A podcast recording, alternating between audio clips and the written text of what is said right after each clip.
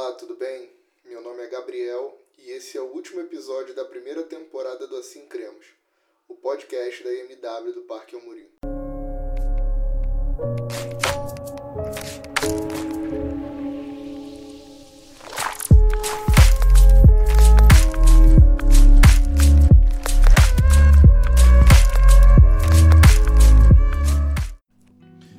Você alguma vez já amou ou se sentiu amado? Essa é uma sensação incrível, não é mesmo? É como se o amor fosse um sentimento divino capaz de, por um instante, fazer com que a gente esqueça de todo o mal que há no mundo. E certamente o amor é sim um sentimento divino. João, em seus escritos sobre o Evangelho de Jesus, conta que o Deus Todo-Poderoso amou a humanidade e por isso deu o seu Filho para morrer por ela. De fato, o amor é um sentimento divino mas quando nos damos conta de cara com o amor de Deus nas Escrituras, eu tenho a estranha sensação de que esse amor parece completamente diferente daquele amor banalizado que nós falamos hoje nas nossas rodas de conversa. Não pela sensação que esse amor gera, mas pela reação que ele carrega consigo. Foi C.S. Lewis que disse que Deus é amor, mas o amor não é Deus. Isso para mim significa muito, porque Lewis quer dizer que Deus é o Senhor do amor mas o amor não pode ser visto como uma divindade a quem Deus deve satisfação, como alguém que é governado por um sentimento ou por alguma aspiração. Deus é feito de amor, mas ele não é apenas isso. O autor do livro de Hebreus, por exemplo, diz que ele também é fogo consumidor. Ou até o salmista, em seus cantos e melodias, que afirma que Deus é poder e justiça.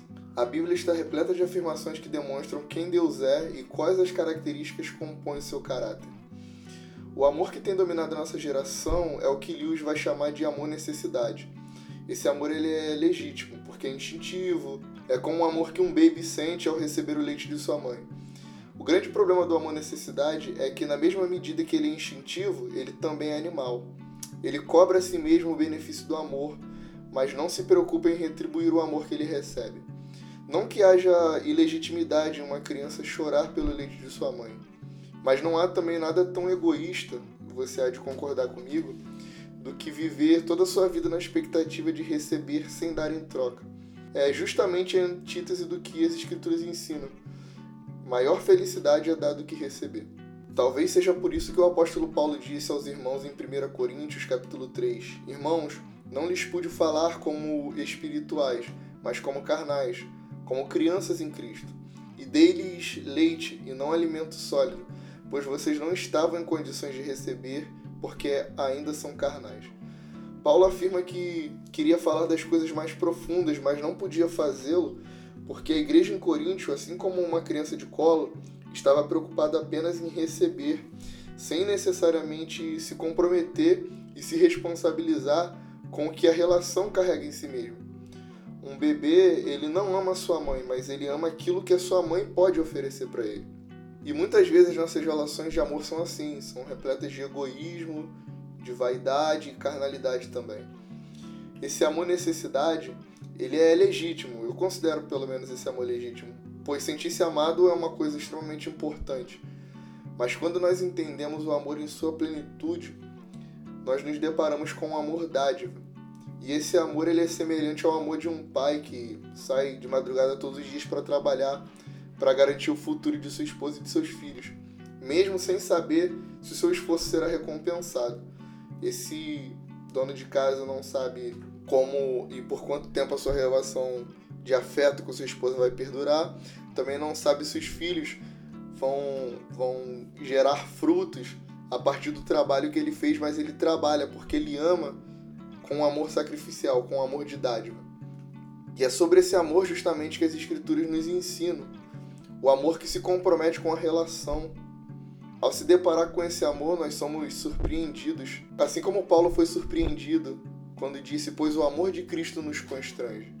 Lá em 2 Coríntios capítulo 5, o apóstolo Paulo diz que o amor de Cristo nos constrange. Paulo conta que esse constrangimento causado pelo incrível amor de Jesus ao doar a sua vida em favor de sua igreja, faz com que ele, o apóstolo Paulo, possa julgar, ou seja, discernir, que se Cristo morreu por todos, logo todos devem morrer também. Isso tudo porque o amor é um sentimento sacrificial. é perder a vida pela salvação de alguém, é se comprometer com as relações que Deus nos deu e também com as pessoas que Ele pôs no nosso caminho. Mas é também fazer isso de maneira íntegra, sem mentir, sem defraudar, sem se aproveitar. É o que eu gosto de chamar de amor redentivo. Para mim, amar é redimir. Como diz em Efésios 4, sede, pois, imitadores de Deus como filhos amados, e andai em amor como também Cristo vos amou, e se entregou a si mesmo por nós, em oferta e sacrifício a Deus e em cheiro suave. Andar em amor é se entregar em sacrifício vivo e é viver para a glória de Deus. O apóstolo Paulo segue lá em 1 Coríntios, ainda o capítulo 5, dizendo: Ele morreu por todos, para que aqueles que vivem já não vivam mais para si mesmos, mas para aquele que por eles morreu e ressuscitou. Deus é amor, Deus é Senhor sobre o amor. E as nossas relações de afeto precisam passar por ele. O amor sem Deus é um ídolo, é um sentimento caído, é aquilo que Adão gera em nós. É possível que exista amor em uma relação sem que Deus esteja presente nela, mas é impossível, isso eu garanto, que onde Deus esteja, o amor não esteja envolvido. Meu querido irmão, sonhe seu coração.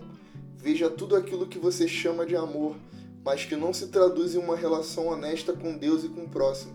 Há dentro de nós uma guerra por nossos amores, mas se Deus é o Senhor de nossas afeições, nossos amores são postos à prova. Quando Cristo passa a governar nossos amores, nossos ídolos vão sendo exigidos por Ele, um a um. E para experimentarmos esse amor de forma plena, sem transformarmos os nossos amores em ídolos, basta que sigamos o conselho: ame a Deus adequadamente, e você passará a amar moderadamente todas as outras coisas.